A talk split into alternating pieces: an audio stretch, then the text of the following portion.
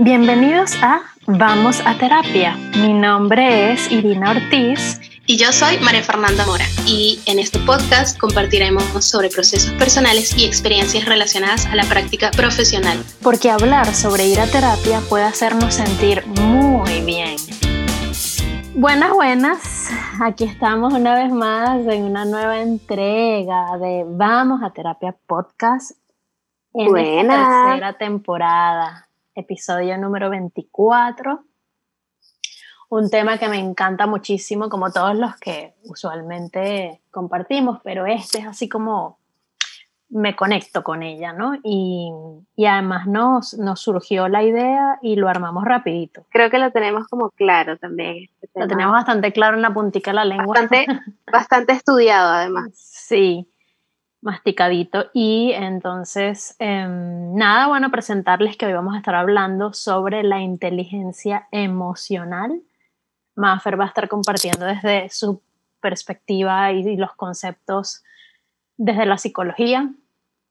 Y luego yo, pues de mi parte más experiencial, más vivencial y, y de práctica y de hábitos que he incorporado, porque bueno, todo lo relacionado a las emociones me gusta muchísimo, me conecta y nada, vamos a, vamos a comenzar. Eh, yo te quería preguntar, Maffer, ¿qué es la inteligencia emocional para que le compartas a las personas que nos están escuchando y empezar por allí? Hola, ¿cómo están?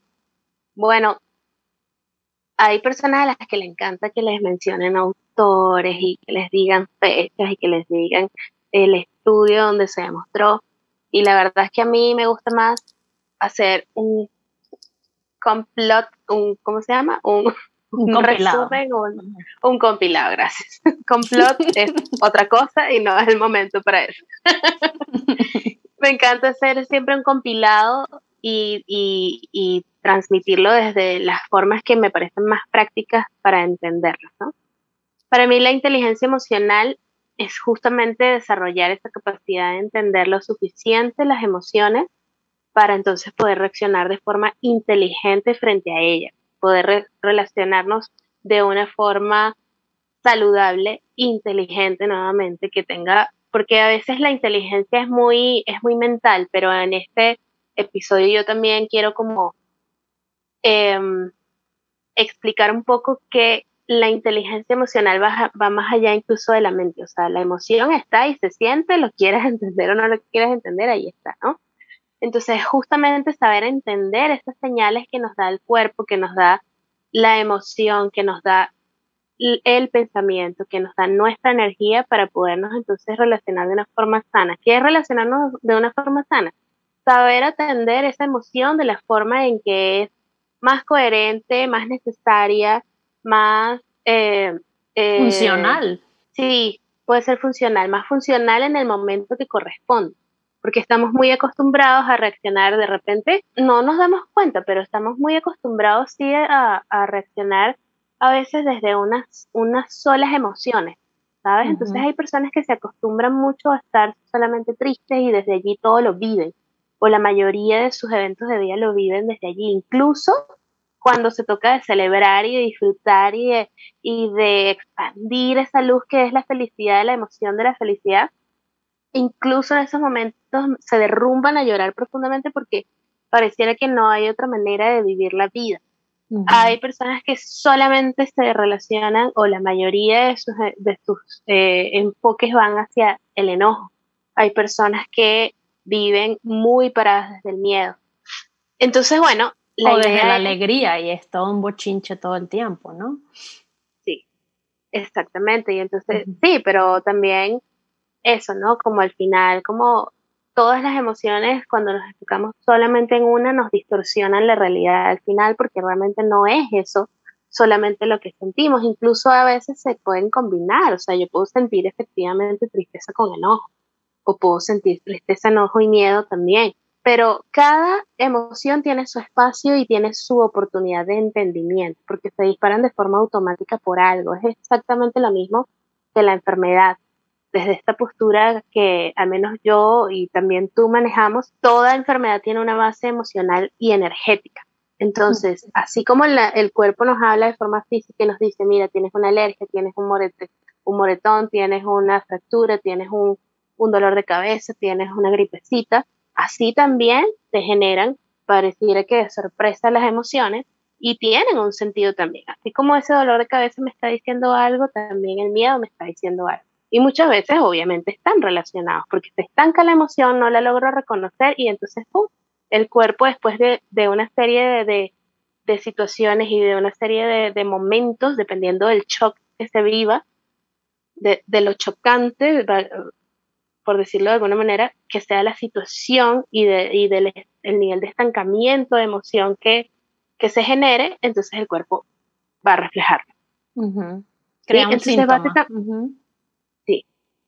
Entonces, básicamente la inteligencia emocional es esto, es desarrollar la capacidad suficiente para yo entender mis emociones y poder reaccionar de una forma saludable en el momento que corresponde para yo poder solucionar desde allí pues mi realidad y seguirla viviendo de una forma obviamente mucho más consciente, obviamente mucho más coherente y congruente. E incluso amorosa, porque ahorita escuchándote me, me hizo recordar una frase que, que, leí alguna vez leyendo, incluso no recientemente, pero fue este año, eh, releyendo el libro de Carmen Santiago, Metafísica para los Nuevos Tiempos, que es así como una mini Biblia para mí, porque fue como el libro con el que yo me empapé en mis inicios de, de de todos los conocimientos metafísicos y arcángeles y colores, la terapia del color y demás, ¿no? Y ella en uno de los capítulos decía, cuando somos personas realmente inteligentes, o sea, que estamos conscientes de la capacidad que tenemos para ser inteligentes, podemos ser profundamente amorosos porque el amor es inteligente. Y cuando nos permitimos ser inteligentes, aprendemos a ser amorosos. Entonces, suena como medio trabalenguas y como redundante, pero no lo es, porque si, te, si observas en detalle, te das cuenta que la inteligencia emocional va de ahí, de poder vivir tus ciclos emocionales y tus variaciones emocionales de una forma amorosa, o sea, de una forma atenta, consciente. Porque todo eso, o sea, la coherencia, el que sea funcional, el que sea adecuado para tu momento, permite que lo vivas con amor. Es decir, que lo vivas con cuidado que lo vivas con, con salud, de forma sana, ¿no? Y todo eso termina en que sea un proceso más amoroso, más armónico, ¿no? y, menos, y menos prejuicioso o menos reprimido, que es lo que también puede pasar, que uno como que se, se señala por estar sintiéndose de una manera u de otra cuando se supone que yo normalmente soy una persona muy positiva y muy alegre. Este, por Eso es tan común y es tan sutil a la vez, o sea, es muy común y de verdad la invitación aquí es que nos frenemos a estudiar cuántas veces minimizamos lo que sentimos desde el pensamiento. Tengo un, un ejemplo ahorita muy fresquito de, por ejemplo, una, una paciente que ella está pasando por un proceso de despedir a, a un familiar y tiene una relación realmente hermosa, elevada y hasta iluminada de, la muerte y de, y de todo el proceso de despedida, de transmutación. Realmente es una persona que está muy clara. Y entonces desde allí pretendía, porque no la dejé, pararse eternamente en su duelo, ¿sí? en ese entender el proceso de la muerte, que lo entiende muy bien y de verdad es una, una visión bastante, bastante saludable y bonita. Sí, pero eso no quita el dolor. Eso no quita la tristeza que yo siento igual y tengo que darle permiso a esas lágrimas de salir. Y de salir con esa conciencia de que estoy despidiendo a alguien que es importante en mi vida. Y ese proceso sana y me sostiene y me, me, me hace sentirme fuerte para sostenerme en el post. Porque si no, entonces si yo no me doy ese espacio para soltar esa tristeza de forma consciente desde el amor que me tengo, porque sé que es algo que me tengo y que le tengo a esa persona, porque sé que es algo importante, es un cambio de fase, es un cambio de, de, de estructuras familiares, es un cambio de muchas cosas lo que, impacta la, lo que impacta la muerte de, un familiar. Entonces, eh, cuando yo me doy el permiso consciente de liberar la emoción, entonces después del shock puedo sostenerme mucho más fácil porque voy entendiendo qué es lo que corresponde a este momento. Cuando no le damos espacio a las emociones de, trabajarlas de forma consciente, voluntaria muchas veces, porque a veces de nuevo estamos tan entrenados a llevarlo a la mente, a racionalizarlo, a disminuirlo, a distraernos, es a lo que nos invita la sociedad todos los días, a distraernos, a no darle sentido a la vida en general. Cuando le damos el sentido a la emoción y nos permitimos liberarla de forma consciente en el momento, entonces no se siente esta, esta, este, esta acumulación de eventos. Entonces llega un momento, no, no va a llegar este momento donde yo digo es que ya no sé ni por qué estoy llorando, solamente sé que necesitaba llorar hace demasiado tiempo. Uy, sí, esa te me la tengo. y justo hablando hoy con una hermana que, por cierto, ella y yo tenemos un, lenguaje de amor muy, eh, un lenguaje del amor muy similar, como transitamos nuestras emociones, porque, bueno, nuestras energías, se la energía emocional se manifiesta en nosotras de una manera muy similar. Entonces, este, como que nos entendemos en ese sentido, pero a lo que voy es que ella me decía que a veces muchas, que muchas veces le pasa que, está llorando eh, algo y, no sabe muy bien por qué, pero ella se agarra de ciertas vivencias eh, para poder hacer esa, esa purificación emocional que ella está necesitando. Em, se lo permite, pues se toma el espacio y justamente así me he sentido yo también muchas veces, ¿no? Y, eso no significa que uno sea dramático ni débil, porque cuando lo estás haciendo con conciencia, lo estás haciendo con un propósito, que es sentirte mejor, darle espacio a lo que, como que validarte, validarte. Porque sí, estamos acostumbrados a, sobre todo en, esta cultura latinoamericana, en donde la mujer es toda terreno, a que quizás eh, permitirse sentir eh, tristeza o agotamiento o, quizás emociones más complejas, ¿no? Y reconocerlo eh, puede ser visto como una debilidad o como un drama. Y, fíjate, ese autorreconocimiento de mis emociones tiene que ver con qué tanto a mí me validaron mis emociones en la niñez. Y entonces yo, si estoy acostumbrada a ser una dramática, una llorona, una complicada desde pequeña, una inconforme, un bla, bla, bla. Exacto, según la mirada de, tu entorno. O una valiente, o una amorosa, o una excelencia, bla, bla, eh, entonces desde allí yo me voy a relacionar con esa capacidad de expresar lo que necesito, cuando lo necesito, cómo lo necesito, eh, porque además es algo muy importante de la inteligencia emocional es entender que cada quien es dueño de su emoción y de cómo quiere vivirla y transitarla. Y que allí ya depende mucho del autoconocimiento. Obviamente también hay que remontarse al conocimiento de tu propia historia personal, de cómo en tu familia están, eh, están acostumbrados a lidiar con ciertas emociones, cómo te enseñaron a ti qué es la tristeza, cómo te enseñaron a ti qué es el enojo, cómo te enseñaron a ti qué es el miedo, entre y otras cómo Se, y cómo se gestionan, porque no es solamente cómo te enseñaron qué es, sino cómo las vivo. Exactamente, sí, justamente a eso me refiero, como que de repente yo tengo personas en consultas que no se quieren permitir enojarse. Y entonces sí están enojados, se les ve, se les nota, tienen el fuego en la mirada, en el cuerpo, pero, pero, pero es que todo bien, pues, o sea, al final estas cosas pasan. Ajá, pero ¿y qué vas a hacer? Porque estás enojado. No, no, o sea, es que eso yo entiendo que, ajá, pero eso está aquí, de nuevo, en la mente, eso está en el cerebro buscando razones, pero lo que se siente es un enojo. Y em, entonces me ha tocado que revisando las historias de vida de esas personas, de repente han tenido, pues, eh, infancias bastante violentas donde el enojo es violencia, donde el enojo es ruptura, es, es dolor. Entonces, obviamente, esas personas no quieren relacionarse con el enojo porque, y cuesta entonces, que aquí es donde voy a entrar como mi, mi segundo punto de, de para qué están las emociones allí, ¿no? Exacto, cuesta para qué entonces Sí, cuesta entonces relacionarse de una forma sana con la emoción porque no me permito ni siquiera eh, pararme desde allí. O sea, no me permito sentirla y darle justamente sentido, porque yo no estoy diciendo que hay que separar y apagar la mente en la emoción. No, a la mente, a la emoción hay que entenderla. Sí, pero primero hay que permitirnos aceptar que está allí. y, además hay, hemos, no, es lo, no es la misma sensación física, fisiológica de una, de una explosión de enojo a una explosión de tristeza, a una explosión de miedo, a una explosión de felicidad. No es lo mismo.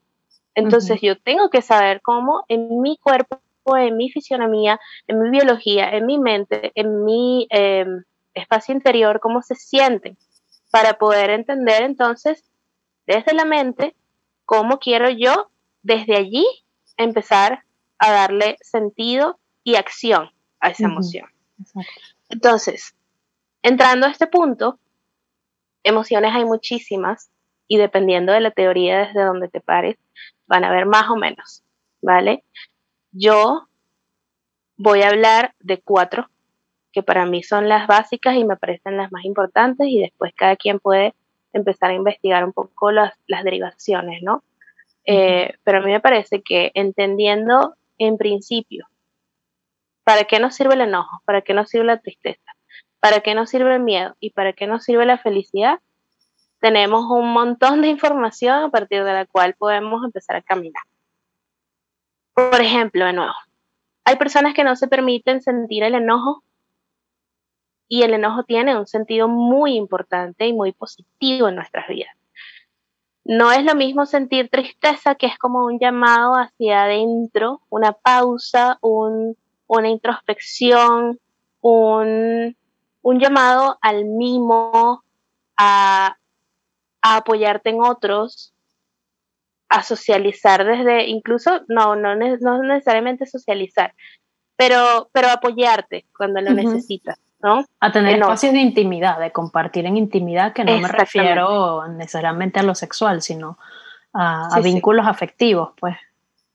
Exactamente. Entonces, no es lo mismo sentir un enojo que me está diciendo, oye, esto se está pasando un poco de la línea. Esto ya sobrepasó mis valores, mis principios, los acuerdos, lo que yo tenía como, como establecido para mí, lo que me hacía sentir tranquila y en paz. Entonces yo necesito poner un límite. El enojo es un llamado a poner un límite. Cómo yo decida poner ese límite, obviamente depende de lo que ya venimos hablando, de todo este bagaje personal de autoconocimiento que yo tenga. Pero mientras más nos permitimos sentir el enojo y reconocerlo, mucho más fácil es poner esa práctica y decir, ¿sabes qué? Yo lo que necesito hacer aquí en este momento es poner un límite. Mm. ¿Sí? Así como eh, la tristeza cuando ya yo me amigo, porque hay muchísimas personas que no quieren sentir la tristeza, porque así como el enojo es violencia, es ruptura, insultos, es un montón de tonterías que nos han enseñado supuestamente que es desde la sociedad. La tristeza entonces nos han enseñado que es igual a una depresión. Entonces no me voy a levantar, entonces no, puedo, no voy a poder, entonces hay que seguir, hay que seguir y positivo y para arriba y no llores porque la vida sigue y vámonos cuando es un momento justamente para que yo pueda echar cabeza y corazón para reentender y darle un sentido a eso que sucedió, que puede ser desde un lugar de dolor, puede ser desde un lugar de agradecimiento, porque de repente también vamos, cuando, cuando estamos en este camino, camino de autoconocimiento, va a haber muchísimos momentos donde vamos a llorar, porque nos vamos a ver hacia atrás y vamos a decir, wow, cómo he cambiado, gracias porque me he dado estas oportunidades. Y eso es tristeza, pero es una tristeza de conmoción, es una tristeza diferente.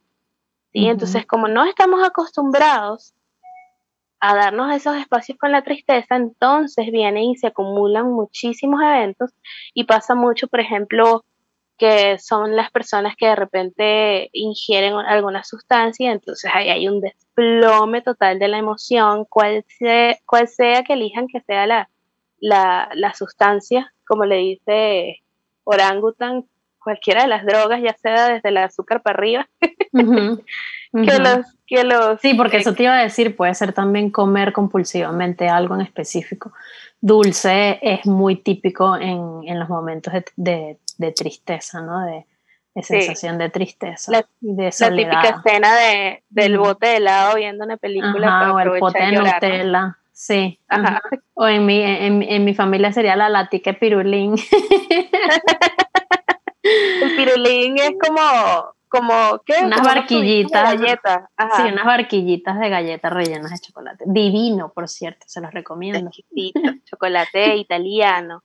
Sí, delicioso. Bueno, entonces, obviamente el enojo nos invita a poner un límite. ¿sí?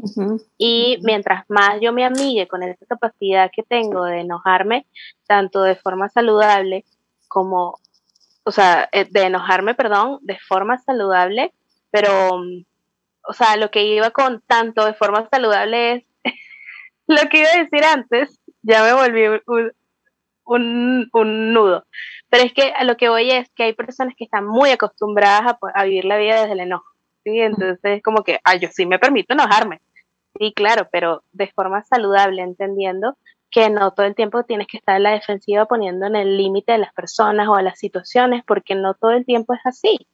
O no siempre es de la misma fuerza. De repente puedo, puedo estar enojada, pero puedo hablar con muchísimo amor y expresar como lo hacemos de repente con los niños cuando hay que enseñarles a ver una nueva perspectiva. Sí puedo estar enojada, pero puedo expresarlo con amor cuando toque, porque a veces no toca, a veces sí toca él. A ver, un momentico, ya. Se me siente y come y ya.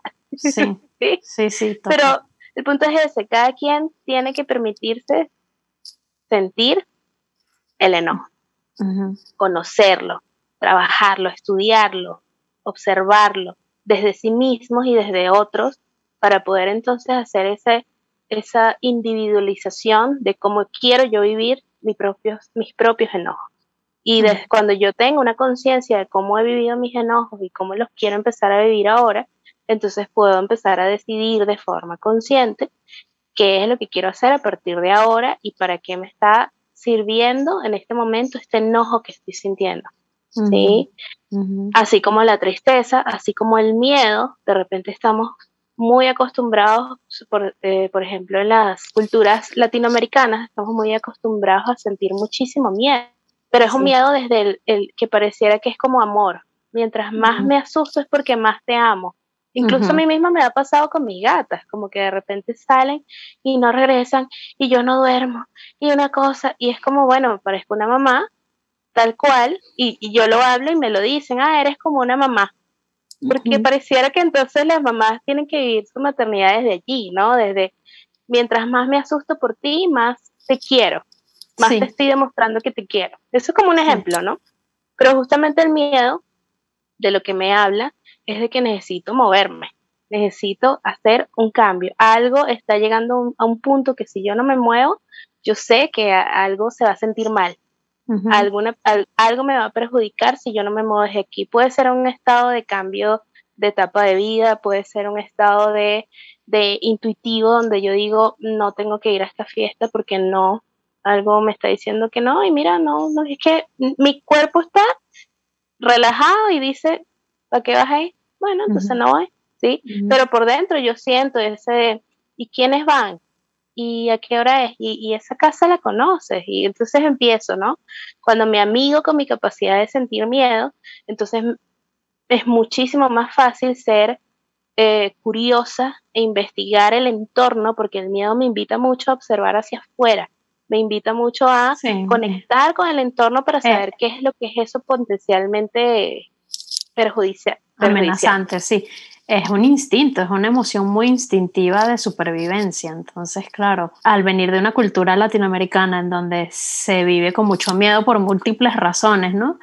Eh, desde las religiosas hasta las realidades sociales que, que, políticas que tienen los contextos latinoamericanos que, bueno, que la seguridad de la vida es bastante frágil.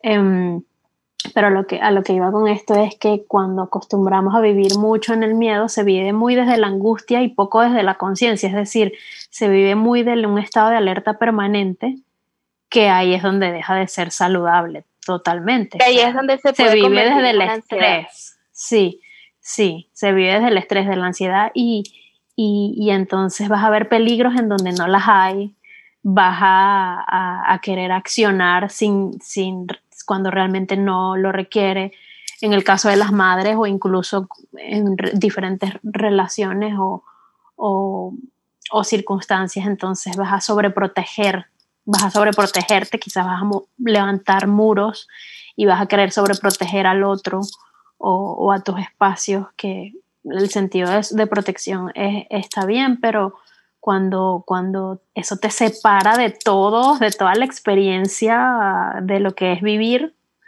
eh, deja de ser saludable, ¿no? Porque hay personas que, por ejemplo, dejan de disfrutar cosas por miedo y entonces está como ese miedo que te paraliza, ¿no?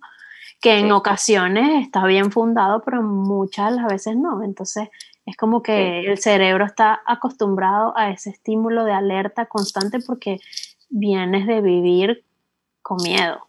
Em, y, y, si te fijas, Iri, todo eso que estás diciendo se puede aplicar tranquilamente al resto de las emociones porque la, la, depresión te paraliza, un ataque de ira te paraliza. O sea, y son estas personas que de repente, pum, salen del ataque de ira y dicen, ¿qué estoy haciendo? Hay una parálisis. Cuando tú no, no pones atención en qué está sucediendo, cuál es el aprendizaje, que, a qué te está invitando ese automático. Todas las emociones son instintivas.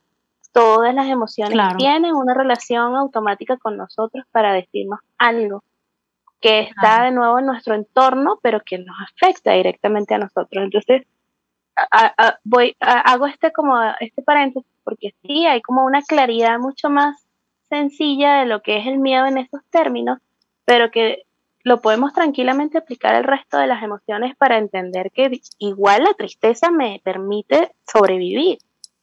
Porque si yo no me permito sentirme triste, me voy a enfermar. Y de repente entonces hay un cáncer. No es de la noche para la mañana, no es ni siquiera porque es heredado, es porque yo quizá no le di ese espacio a esa emoción en su momento y la arrastré y me distraje y, la, la, la y entonces y me enojé más bien y entonces lo construí, construí un muro y me aislé y no sé qué pumpa y entonces se genera una enfermedad. ¿Sí? Entonces, bueno, ahora quiero la alegría, ya que, ya que transitaste estas emociones básicas como la rabia, el miedo, la tristeza. Me gustaría que dijeras de la alegría antes de ir a la pausa y que comparta yo las prácticas de, eh, de conexión y bienestar para poder eh, gestionar emociones. Sí, justo a eso iba. Entonces, ya habiendo hablado del enojo, la tristeza y el miedo, de la misma manera, si yo no me permito emocionarme, felicitarme, celebrarme los momentos donde corresponde hacerlo, entonces estoy cortando un flujo de expansión. La felicidad es esa expansión que yo siento cuando logro mis metas, cuando, cuando logro sentirme, cuando me siento amada, cuando, cuando estoy enamorada, cuando doy algo que sé que hace feliz a alguien y entonces estoy en esa expansión hacia el otro, compartiendo algo que, me hace feliz a mí, eh, desde mí hacia ellos. La felicidad, si, si yo me paro como estas personas que es como, bueno, sí, sí, sí, o sea, sí, no fue bien, pero bueno, fue un poco de suerte también, ¿no? Y, y sí, bueno, pero ya, ¿no? Ya, o no, no hay por qué ser tanto alboroto. Pero ¿por qué no? Hagamos alboroto, prendamos las fiestas, celebremos, permítete recibir llamadas, permítete celebrarte, porque ahí estás cortando el flujo de tu propia expansión, de esa sensación además de sentirte merecedor, de esa sensación de satisfacción, de dicha, de plenitud, que justamente está conectado con todo nuestro chakra 7, que es lo más elevado que puede suceder. Por eso es que sí hay un llamado New Age a estar constantemente en este estado de felicidad, ¿sí? Porque supuestamente es lo que nos eleva más, ¿sí? Y el tema es justamente entender que no podemos estar todo el tiempo en la felicidad, pero cuando está, y esto yo lo digo mucho en la terapia, aprovecha que estás feliz, aprovecha de darle fuerza a tu vida, de tomar decisiones. Disfrutarlo, ¿no? De sentirte fuerte, de disfrutarte, de salir con tus amigos, de dale, porque cuando venga la noche oscura del alma, vas a requerir de esa fuerza y de recordarte que eso ya lo viviste además. Porque tu día no es solamente el trabajo y el enfoque y la mente y el entender, no, también hay que darse palmaditas en el hombro y decir, mira, lo estoy logrando, me está yendo súper bien, eh, estoy con quienes quiero, en donde quiero, porque esa capacidad, y no todos la, digamos, esta capacidad de alcanzar esos estados, sino todos la, lo tenemos en este momento preciso, actual, claro que lo podemos trabajar para alcanzarlo.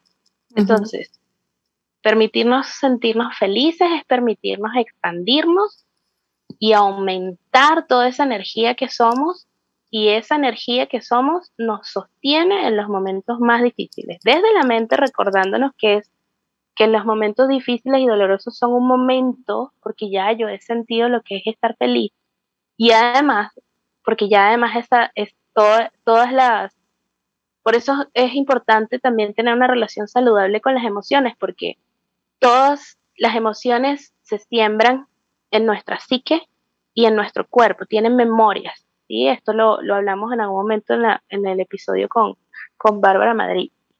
Todo nuestro cuerpo guarda memorias.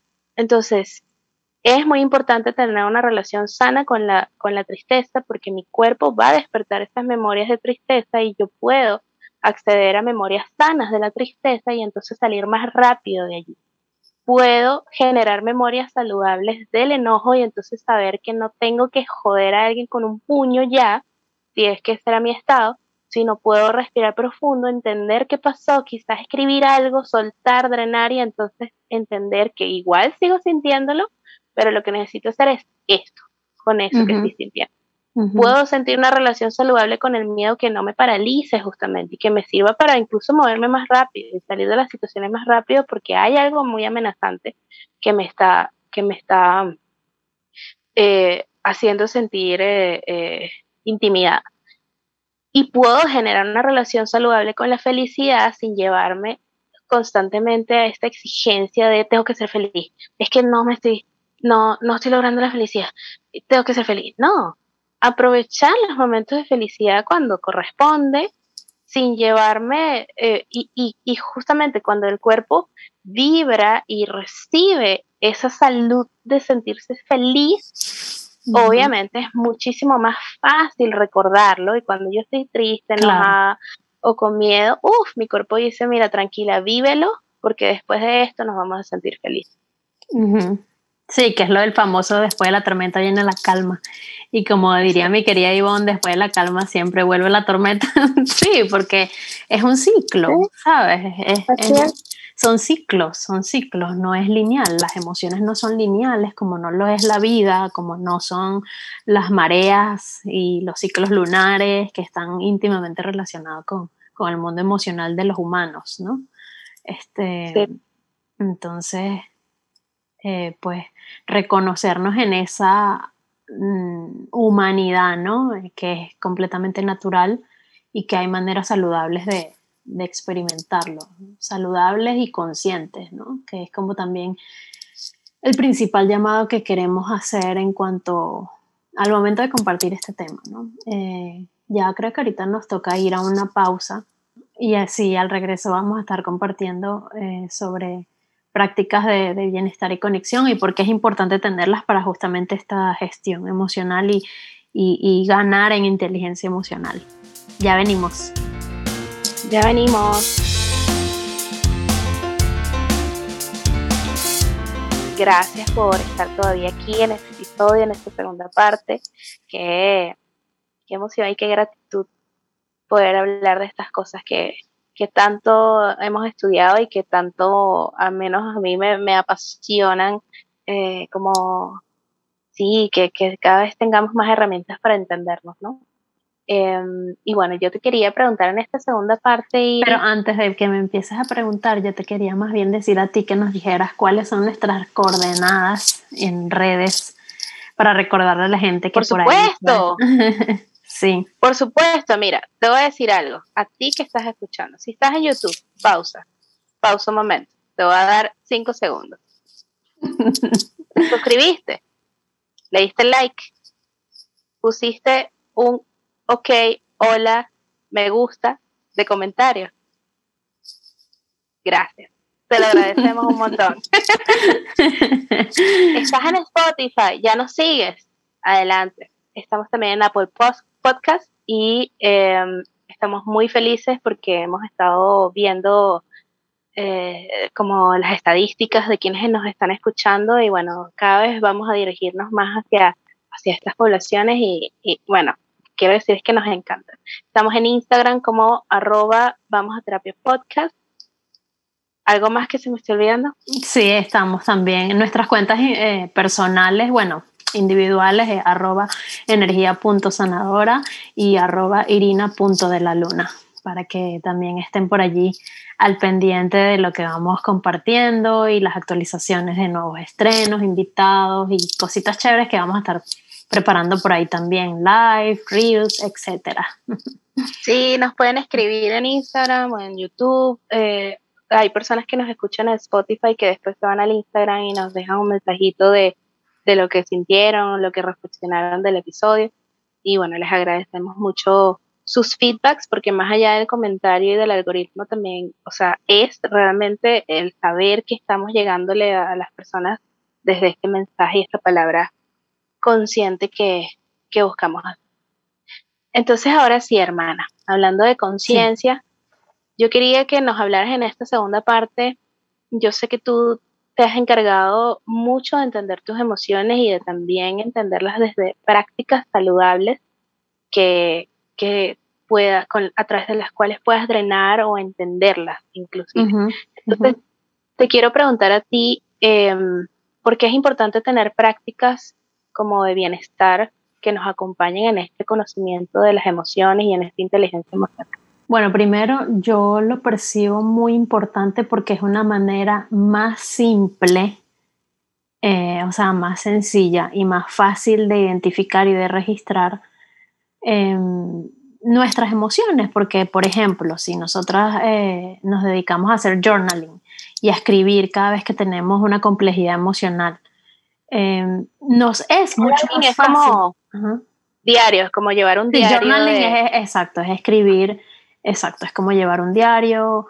Eh, que como diría mi querida Mía Astral, no es, hola, querido diario, no es el típico registro de diario de adolescente.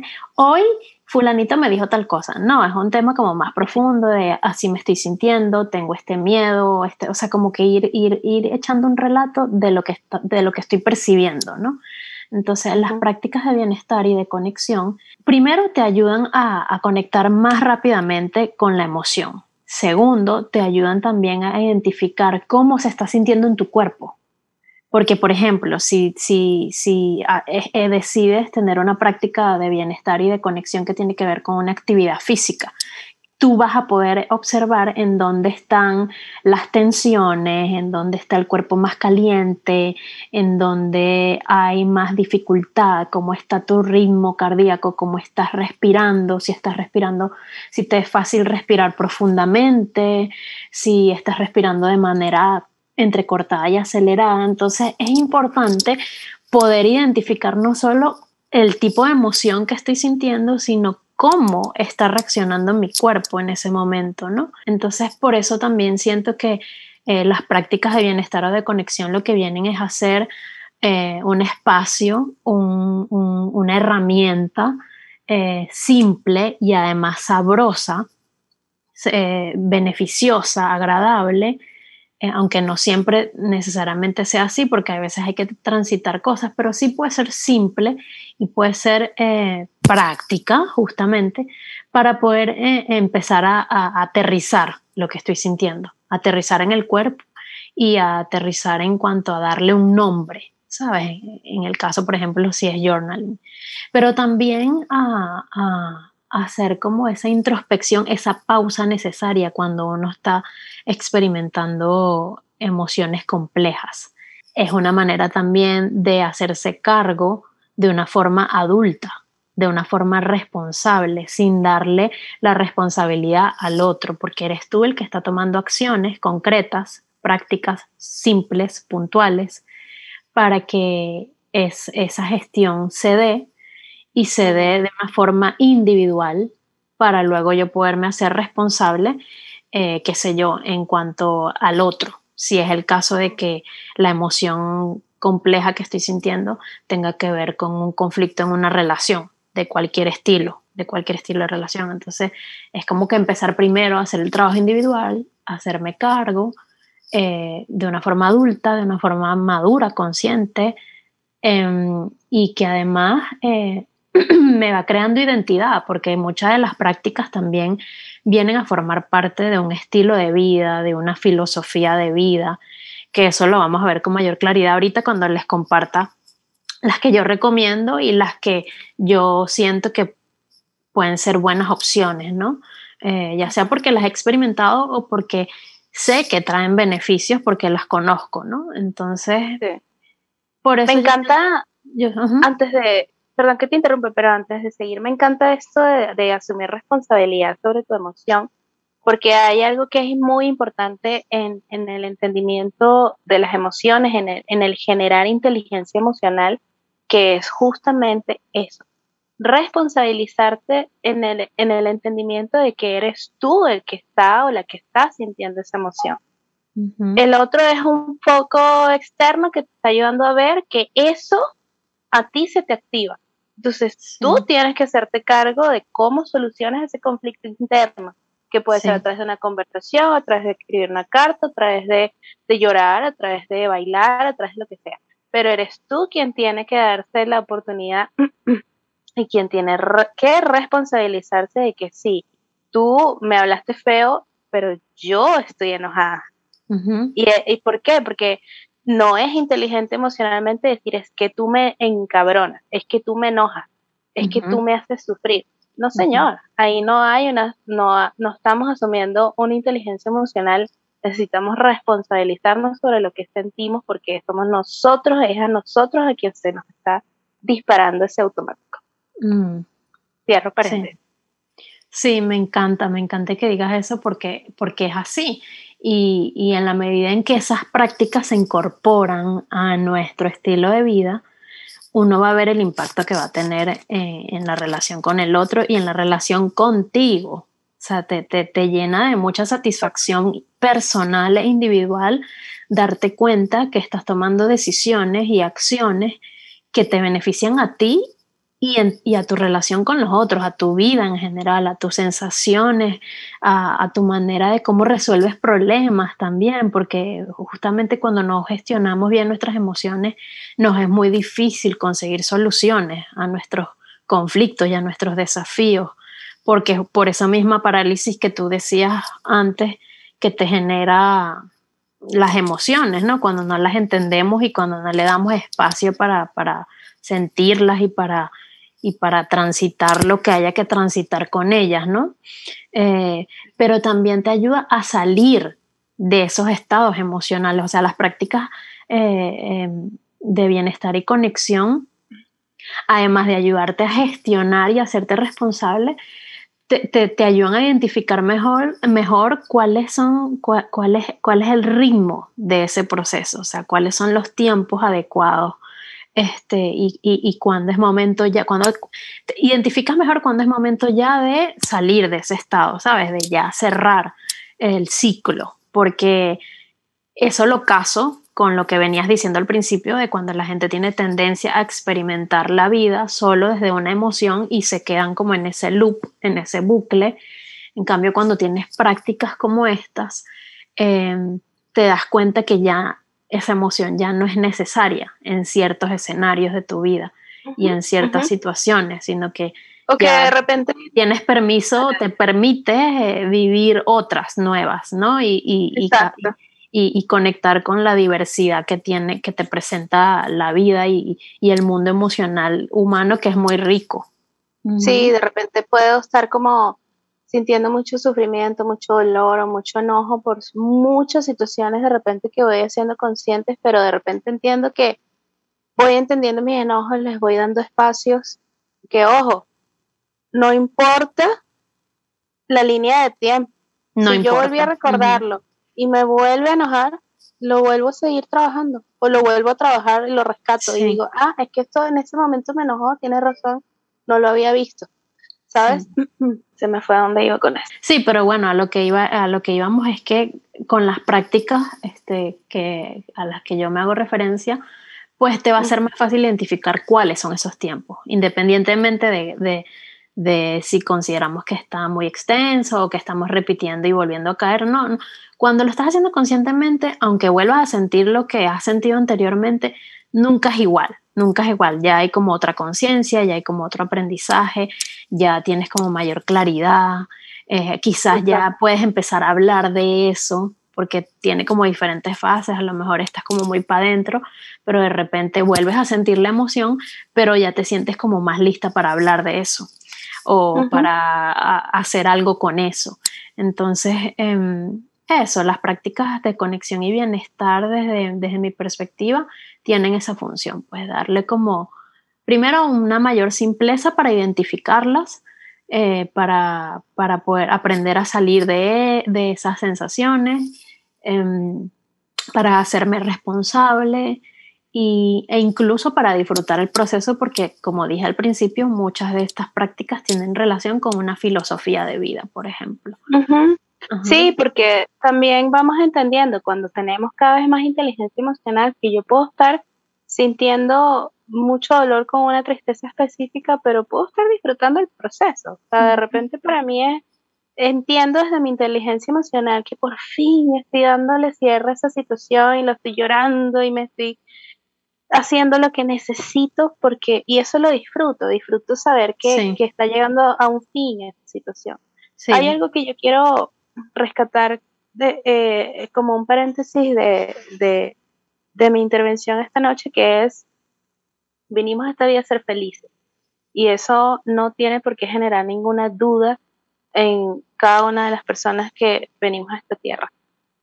Pero ser felices significa transitarlo todo, porque es en la conciencia, en, la, en, el sentirme completa. Si yo niego mi tristeza, no me siento completa. Si yo niego mis emociones, no me siento completa es en el transitarlo todo de forma consciente que yo encuentro la plenitud, la satisfacción, la conciencia, la expansión.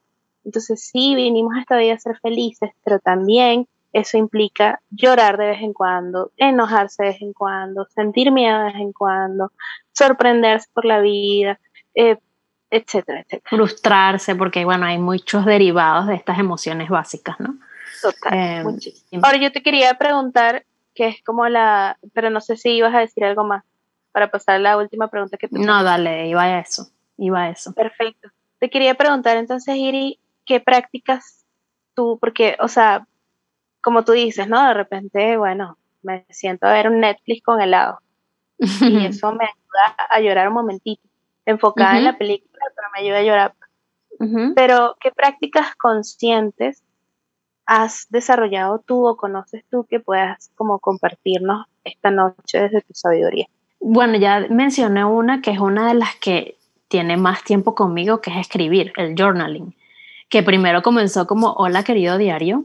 Eh, desde primer grado yo tenía mi diario, pero luego fue evolucionando y me di cuenta que sí era tremenda herramienta y que la, la sostuve, la sostengo todavía. Em, porque me, da muchísima claridad, me permite desahogarme e incluso hasta preparar mis propios diálogos internos y con el otro, ¿no? Entonces, eh, wow, sí, nunca subestimemos el poder que, puede, que tiene escribir. Y, no solamente porque además te ayuda a, ganar claridad, sino porque, y a desahogarte, ¿no? Como a vaciarte sino porque también te permite tener un registro de cómo has transitado un proceso completo, por ejemplo. Y entonces cuando vuelves atrás y revisas tus escritos, dices, wow, mira cómo yo lo analizaba y mira las afirmaciones que decía y mira cómo me sentía y mira cómo estoy ahora, mira cómo lo estoy viviendo ahora. Y eso te da mucho poder, te conecta mucho con tu poder, te da seguridad, te, brinda seguridad. Em, eso por un lado. Sí, altamente recomendado actividades físicas de, diferentes estilos. En mi caso, a mí me encanta hacer yoga. Eh, eso me, me, ayuda a, sobre todo, el yoga a mí me sirve mucho para ver cómo está mi mente, curiosamente porque cuando yo veo si me estoy pudiendo concentrar bien, si estoy atenta a las posturas, a lo que estoy haciendo con mi cuerpo, a lo que está diciendo mi, mi facilitadora, si, o sea, si, si realmente estoy presente, porque el yoga te pide mucha concentración, porque son temas de elasticidad, equilibrio, posturas que, que requieren de ciertos eh, niveles de, de, fuerza y resistencia, pero también respiración, pero también me ayuda también a, identificar el estado de mi cuerpo, o sea, qué tan tenso está, cómo estoy respirando, este, qué tantas ganas tengo de hacerlo, cuáles son mis, si, siento mucha resistencia, si lo estoy disfrutando.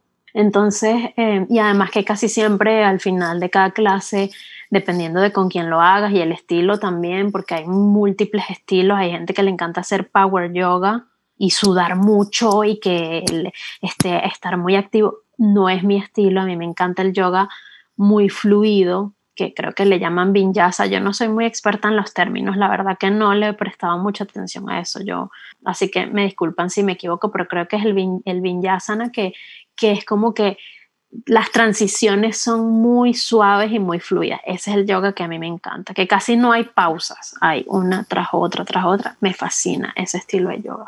Entonces, bueno, pero también hay, eh, me encantaba subir a la montaña cuando estaba en Venezuela. Hay otros tipos de, ejercicios en contacto con la naturaleza, caminar en el parque, que me ayudan muchísimo a reconectar conmigo, a darle movimiento y oxígeno a mi cuerpo.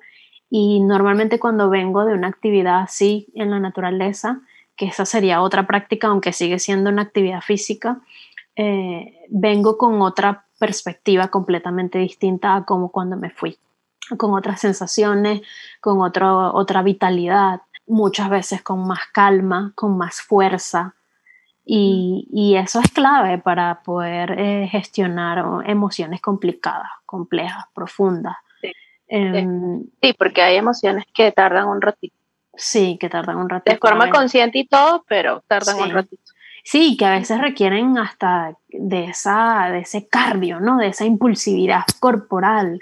Eh, entonces, bueno, ponerse a sudar a, la gente que le gusta practicar artes marciales. Aquí voy a empezar a mencionar algo que yo no hago, pero que sé que para mucha gente, por ejemplo, en el caso de los hombres, porque la mayoría eh, tiene esa tendencia, aunque hay mujeres también, hacer artes marciales, boxeo, em, levantar pesas, eh, ir al gimnasio y hacer ejercicios cardiovasculares mucho más fuertes y, logran este, como que sacar ciertas rabias, ¿no? Siempre que se haga de forma consciente, porque es muy importante también entender que, cuando tenemos prácticas de este tipo, eh, le demos un propósito, darle un propósito eh, porque si lo hacemos simplemente en automático, porque esto me hace sentir bien, pero yo lo único que estoy es adormeciendo mi emoción y no la estoy gestionando realmente, sino que simplemente estoy poniendo a pañitos de agua tibia como para no tener que hablar de eso con nadie, sino que yo sacar mi rabia en, el, en la pere boxeo y ya, sigo mi vida como sin nada, ¿no? Es importante hacer el proceso completo y estar consciente de que esto lo hice con este propósito porque luego de que, me, de que hice la gestión y le di espacio y lo viví, entonces ahora voy a sentarme a ver por qué yo sentí esta rabia y con quién tengo que hablar para resolver el conflicto para que eso no se siga repitiendo, porque muchas veces la rabia viene de, también me he dado cuenta de decisiones que no estamos tomando, de, acciones. Entonces, este, si, eso, si eso no mismo, cambia, porque es un límite que nos estoy poniendo. si eso no cambia, entonces vamos a seguir detonados una y otra vez con esa misma emoción, aunque vayamos cinco veces a la semana al gimnasio o hagamos Me encanta que digas eso, me encanta que lo digas porque yo conozco muchas personas muy saludables que o sea, saludables me refiero a que hacen ejercicio y constantemente tienen esta rutina de, atender el cuerpo desde esos hábitos, ¿no? Pero que no significa que no tengan un fuerte dolor de espalda cada tres meses, una, un dolor de cabeza, una migraña cada dos meses, que tienen una problemas estomacales. Problemas estomacales muy común, eh, de problemas, dolores en las rodillas, entonces Sí, me encanta que lo, que lo aclares porque el hecho de hacer ejercicio, de darle espacio corporal a lo que estoy sintiendo, no significa, no siempre significa que lo estoy haciendo de forma consciente. Hay que tener, como tú dices, un propósito claro de para qué. Hay otras quizá el hábito de, de atender el cuerpo porque quiero darle movimiento a atender el cuerpo desde, desde la liberación de la emoción, ¿no? Sí que sirve para todo. Quiero estar saludable, quiero estar, qué sé yo, fit, quiero sudar, quiero, pero también quiero tener una vida emocional claro, este, sana. Desde el propósito me refiero. Sí, claro, al fijar el propósito es importante, sí, y, y, trazarse un plan con eso, ¿no? Em, qué bueno que al final sí se puede convertir en un estilo de vida, entonces es como más fácil cuando ya el, hábito lo incorporaste, ¿no? Entonces tienes como un camino andado, porque si tienes esa disciplina para hacerlo desde la salud física, y te lo propones entonces ahora también para incluir el aspecto emocional, consciente, energético, ya tienes un camino andado y qué chévere, ¿no? Qué chévere porque te es más fácil tener el hábito. Está también ejercicios de respiración, meditación, espacios creativos, tantas cosas que se pueden hacer que yo siempre recomiendo es hacer algo con lo que tú te conectas, porque incluso puede ser ponerte una pinta bien buena y salir con tus amigas a tomarte un vino y a caerte a carcajadas y a echar cuentos y, eh, y, a compartir y a escuchar musiquita y entonces generas un montón de hormonas de la felicidad y, y, estás allí como que también eh, aprovechando la medicina del vínculo y de la vida social y, el, y de la celebración, ¿no? Eh, que obviamente, que obviamente pues no es que lo va a resolver todo, pero puede ayudar a iniciar el proceso de gestión, ¿no? De gestión emocional y de, y de por lo menos este, darle espacio a otra forma de vivir lo que estás viviendo, ¿no? Em, mm, sí, como tú dices, como decíamos hace rato, disfrutar el sentirse así y, aprovechar que somos seres sociales y que podemos, nos, nos rodeamos de personas que afortunadamente están allí, siempre hay alguien con quien puedes compartir tu proceso. Siempre. Así sea haciendo nada en particular, pero nada más con el hecho de estar con otra persona conversando, merendando un café, eh, caminando en el parque, este, o hablando infinitamente de lo que te está pasando y no dormir durante toda la noche porque se desvelaron hablando de lo que está pasando y filosofando y, y riéndose también. Eso también puede ser muy terapéutico, ¿no? Entonces, sí, entonces tantas cosas, pero lo que, lo que quiero decir es que, en resumen, que estas prácticas de bienestar y conexión no tienen que ser las del librito y que yoga, meditación, este, pintar, bailar, danza, porque bueno, también está el baile, la danza. No, algo que resuene contigo, que a ti te guste, que te genere bienestar de diferentes maneras, que, que se conecte quizás con tu personalidad, con tu vida espiritual, este, también, con tu fe. Yo tuve una época donde tejía mucho. Tejía mucho y a través del tejido me daba cuenta de lo estresada y tensa que estaba. Incluso mi abuela me decía, es que tú te has prensado, me decía. Y yo, ay abuela, es que soy atorada, le decía, es que yo quiero ya que, ya quiero verlo ya listo. Y me dice, el tejido tiene su, su proceso, me decía, o sea, no, no, no, nada haces con apretar todos los hilos. Eso me recuerda a mí como... A mí me recuerda cuando he pintado mandalas que quiero afincar ese creyón y que el color se vea súper mate y oscuro y rellenito y que, que sí, no, en vez de difuminadito, no, yo quería que todo fuese súper marcado y no sé qué, y eso te da información. Eso te da información igual cuando estés haciendo la actividad física, igual cuando estés escribiendo, porque a veces estás escribiendo y estás acelerada y estás que traspasas el bolígrafo o el lápiz por el papel. Y, y esta letra médico no se entiende nada. y como hay otras veces que estás escribiendo, me pasa, y esa letra preciosa, redondita, cursivita, no sé qué. y colorcitos y, y, stickers y ta, ta, ta, sí.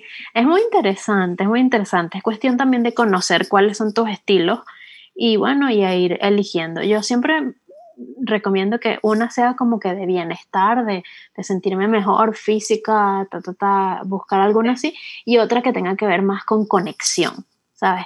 Respirar, meditar, salir a la naturaleza, eh, orar, este, que sea más para adentro. Entonces, como que combinar un poquito de quizás algo que sea como más eh, hacia afuera, que, de que creativo, físico, este, expresivo, Em, algo así, y otro que sea como más para adentro, como para conectar, que puede ser escribir, meditar, ta, ta, ta. Entonces, me encanta. Hay una que yo quiero recomendar, que es la terapia de los pies descalzos. Mm. Estamos muy acostumbrados a ir con zapatos todo el día, zapatos de goma que nos desconectan profundamente caminando en concreto o estando en un carro trasladándonos todo el tiempo. Y yo sí recomiendo muchísimo, si tienes un jardín, media hora al día, quitarte los zapatos y arraigarte a la tierra o simplemente sentir el pasto, olerlo, tocarlo con los, con los pies y con las manos. Eh, o si no, si no tienes un jardín, buscar esos espacios en bosquecitos, en parques lineales, en lugares donde tú sepas que puedes quitarte los zapatos un rato y sentarte hablando de estas actividades que son más como pasivas y más eh, de, sí, íntimas y de, y de introspección, pues lo puedes hacer acompañado sin ningún problema. Pero buscar esa conexión con la tierra es muy importante. Sí, sí. Otra cosa, baños, bañarse con una intención. Bañarse con hierbas. Bañarse con hierbas, con sales, o incluso si es en la ducha, poneste una musiquita, unas, eh, unos aceites esenciales, o, baja, o apagas la luz y entonces haces unas afirmaciones o, haces preguntas para que te venga durante la ducha. El contacto con el agua para mí siempre ha sido esencial y por eso lo comparto es muy terapéutico, es algo que puedes hacer en tus baños cotidianos, pedir purificación emocional, porque además el agua está íntimamente relacionada con las emociones. Entonces, cuando tú te conectas con la frecuencia del agua para, para, para, para gestionar tus emociones y para trabajar con las emociones, fluye bastante bien, fluye bastante bien, es bastante útil, es bastante efectivo me estoy acordando de una ex compañera de trabajo que me decía, no me parecía muy ecológico, pero me encantaba que lo, que lo hiciera, que ella tenía una ducha de estas de, corona grandísima y ella se sentaba en su, en su banquito de la ducha simplemente a cerrar los ojos y meditar bajo el agua un rato y, me encantaba que lo hiciera. Claro, yo lo, yo eso lo hago en la naturaleza, porque me, no me parece tan ecológico hacerlo en casa, pues, porque me parece que se está perdiendo mucha agua. Pero, pero me encanta que igual, o sea, uses las herramientas que te nacen desde, desde las conciencias que, que puedas darte para para vivirlo, experimentarlo y sentirte como te hace sentir el elemento, ¿no? Sí. Otro que, otra práctica que yo recomiendo mucho ya desde la, posición de, no, iba desde la posición de, del canto, recitar mantras, mantras, perdón.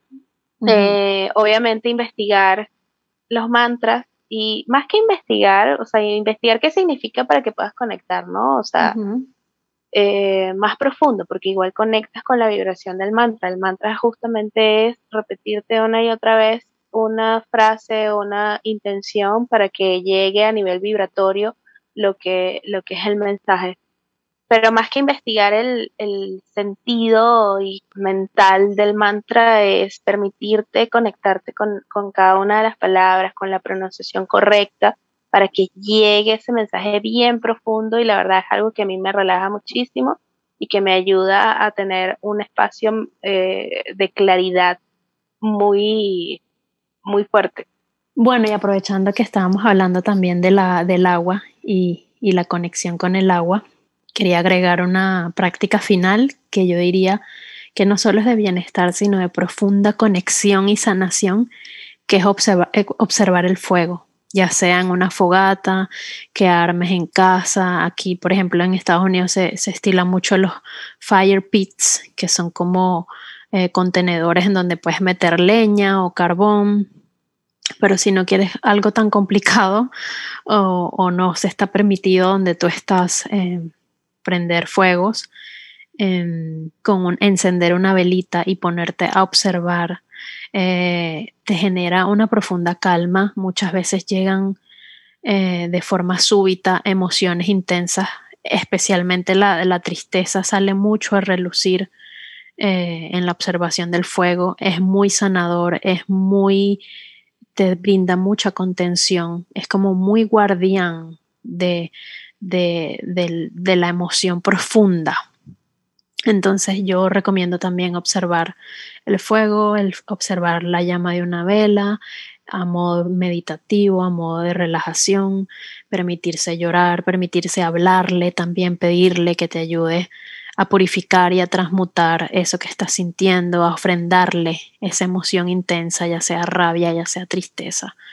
Eh, es muy curativo. Yo las curas más profundas que he tenido de, emociones muy viejas, muy antiguas, eh, han sido frente al fuego, o algunas de ellas han sido frente al fuego. Fue como una iniciación para yo poder empezar a trabajar más conscientemente con, mis emociones complicadas que estaban bastante enterradas eh, y, que, y que no sabía ni siquiera que tenía.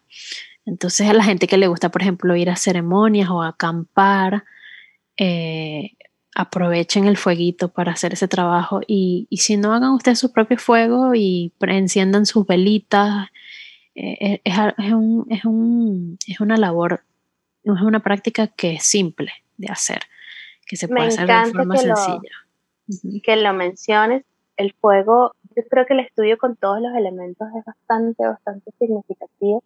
Eh, aprender a relacionarnos de forma meditativa con, con los elementos en general ayuda muchísimo. Con el viento yo recomiendo mucho, obviamente, a través del canto, con el agua, puede ser a través de, de las meditaciones acuáticas o de observar también cómo caen los ríos, observar las olas. Pero el fuego, sí, yo también tengo una conexión muy hermosa. De hecho, una de mis canciones que se llama Señor Fuego surgió justamente de darme estos espacios meditativos con el fuego y de agradecer, como tú dices, y, y, surgió realmente como un rezo, ¿no? de agradecimiento a, a este elemento. Me encanta que lo hayas mencionado. Pues sí, yo con, esto ya me siento completa, agradecida a quienes nos han estado escuchando hasta acá. Eh, recuerden dejarnos sus preguntas, sus comentarios, todos sus feedback siempre son bienvenidos.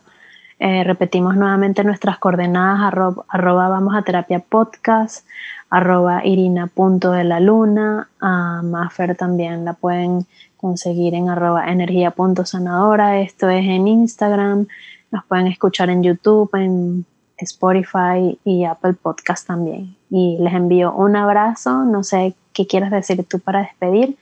Gracias a Jesus también y gracias a ti, querida Maffer.